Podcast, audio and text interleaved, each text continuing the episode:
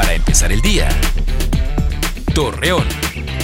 Muy buenos días, jueves 25 de marzo le presentamos la información para empezar el día.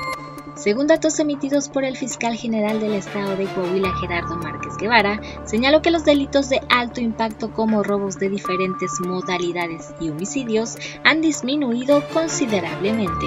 Ante los riesgos de contraer el virus de COVID-19, empleados del Instituto de Seguridad y Servicios Sociales de los Trabajadores del Estado de Gómez Palacio exigen a las autoridades que se les aplique la dosis de la vacuna contra la enfermedad.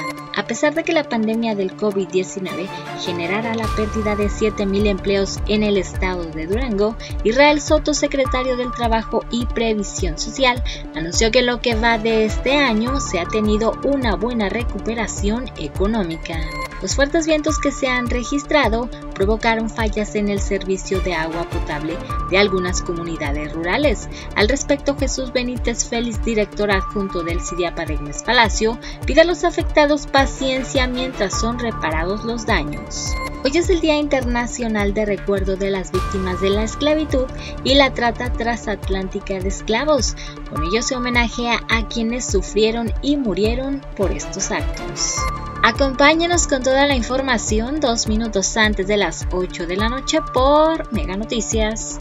Para empezar el día, Torreón.